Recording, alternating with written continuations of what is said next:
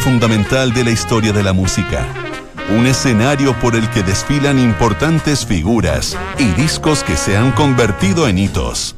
Aquí comienza Duna Jazz con Santiago Ramírez. Duna, sonidos de tu mundo.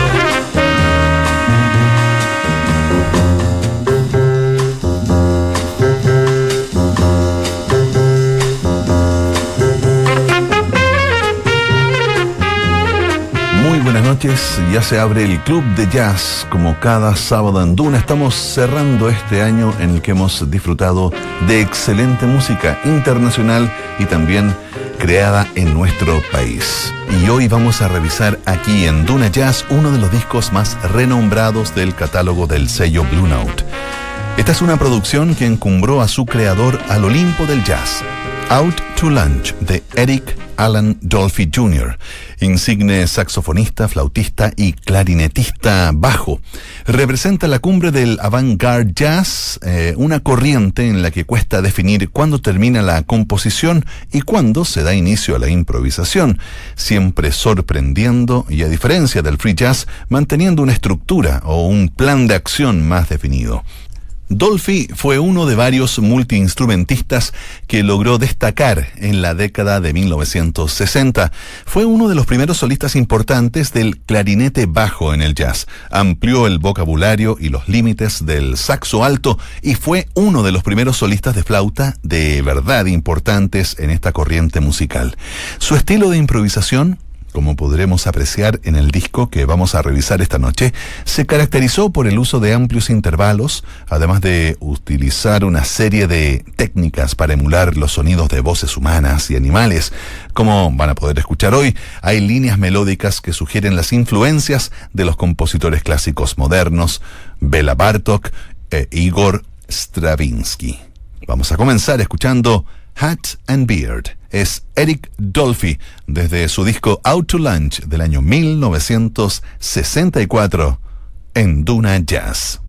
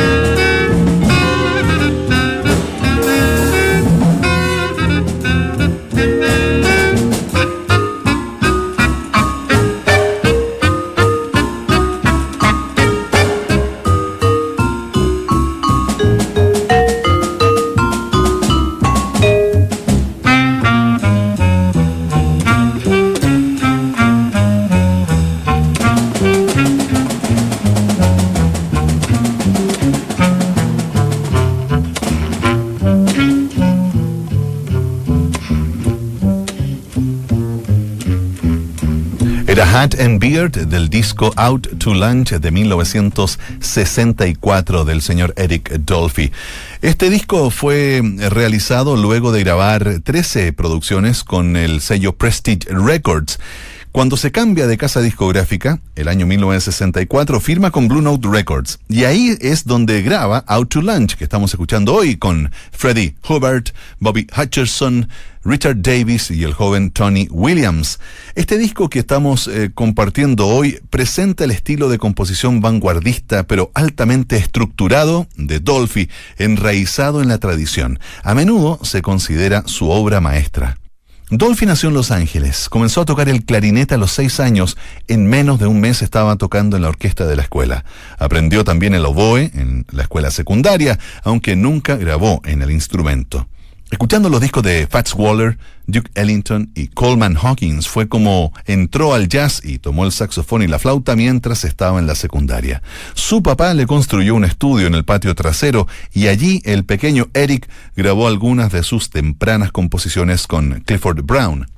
Dolphy tuvo su gran oportunidad como miembro del quinteto de Chico Hamilton. Con este grupo se fue haciendo conocido por un público más amplio y pudo realizar extensas giras entre los años 58 y 59. Cuando se separó de Hamilton y se mudó a Nueva York, comenzó otra etapa en su carrera. Seguimos ahora con el segundo corte del disco Out to Lunch. Esto es Something Sweet, Something Tender. Eric Dolphy en Duna Jazz.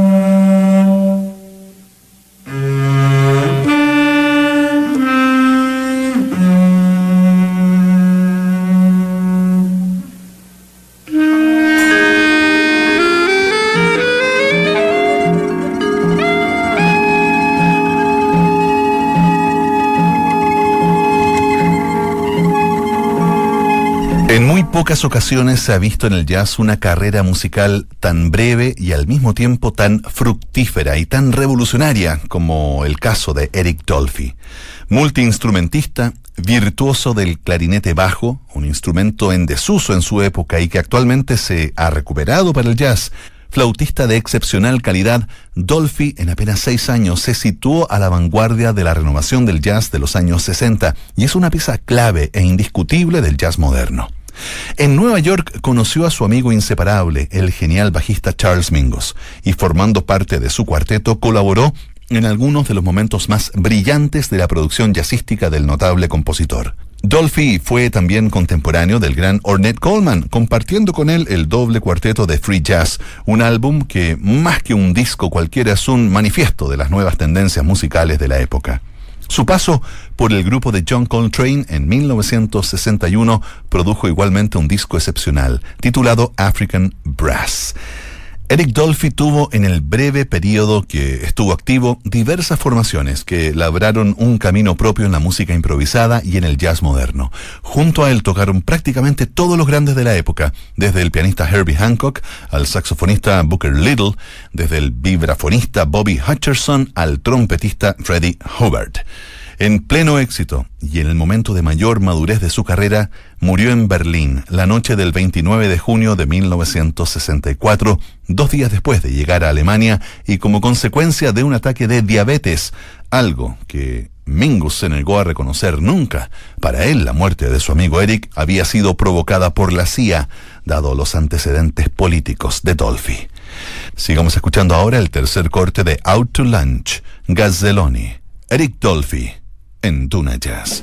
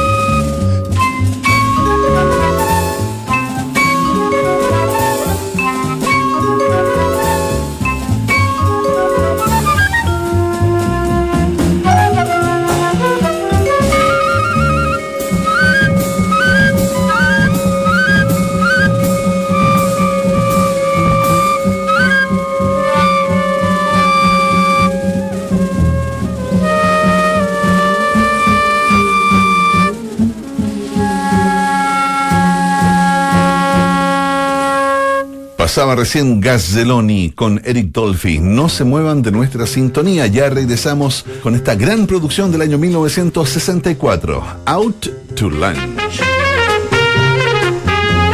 La caja de grabaciones llamada Complete Prestige Recordings dicen que Dolphy colapsó en su habitación de hotel en Berlín y cuando lo llevaron al hospital se le diagnosticó un coma diabético. Luego de recibir una inyección de insulina, se sumió en un profundo sueño y murió. Un documento posterior señala que Dolphy colapsó en el escenario en Berlín y fue llevado a un hospital. Los médicos del hospital que asistieron no tenían idea de que Dolphy era diabético y de manera prejuiciosa supusieron que era otro músico de jazz metido en el abuso de sustancias y que había tomado alguna sobredosis de drogas. Lo dejaron en una cama de hospital para que las drogas siguieran su curso. Esos son algunos de los mitos que rodean la muerte del gran Eric Dolphy. Charles Mingus dijo, por lo general cuando un hombre muere, recuerdas o dices que lo recuerdas solo las cosas buenas de él. Con Eric, eso es lo único que puedes hacer, porque jamás le hizo daño a nadie. John Coltrane rindió un homenaje a Dolphy en una entrevista diciendo, todo lo que yo pueda señalar sería subestimarlo. Solo puedo decir que mi vida fue mucho mejor conociéndolo. Fue una de las mejores personas que he conocido, como hombre, amigo y músico. A continuación escuchamos Out to Lunch, pieza que da nombre al disco que estamos disfrutando hoy. Eric Dolphy en Duna Jazz.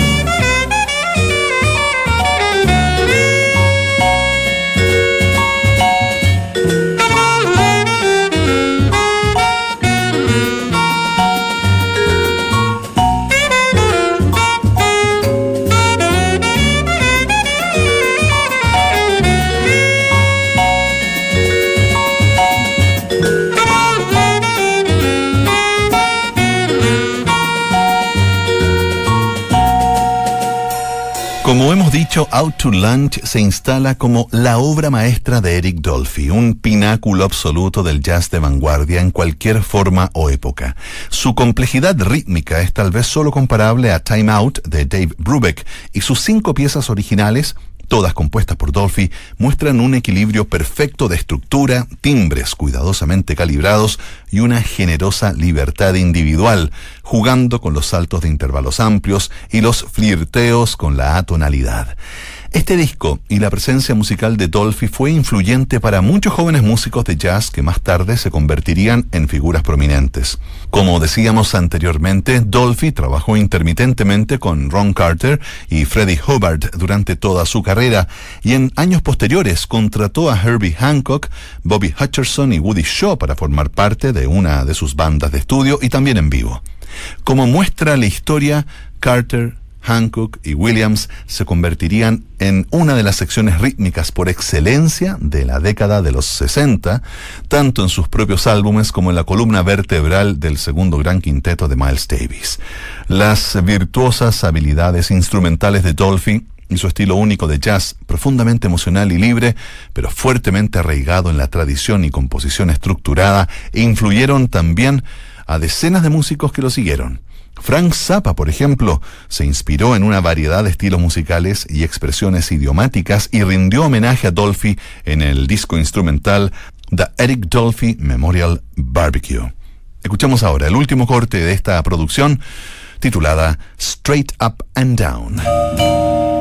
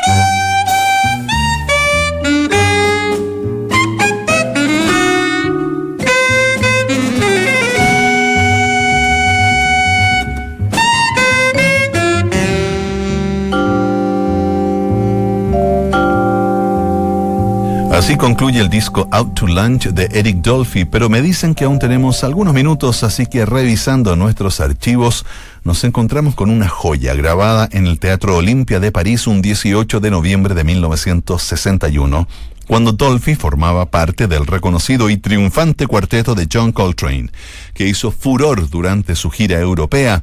Los invitamos a escuchar con atención el diálogo musical de saxo a saxo que sostienen Coltrane y Eric Dolphy en el clásico Blue Train.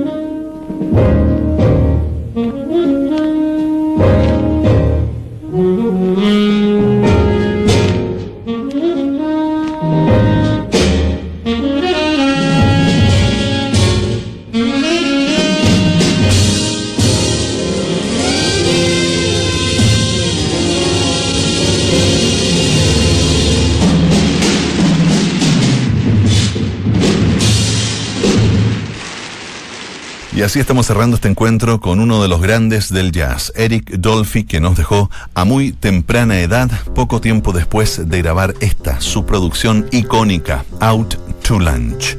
Y damos término también a este año 2018 con el mejor jazz del mundo. Queremos invitarlos a que sigan junto a nosotros. Hay grandes sorpresas preparadas para cerrar el 2018 y nos reencontramos el próximo sábado, siempre aquí en Duna Jazz.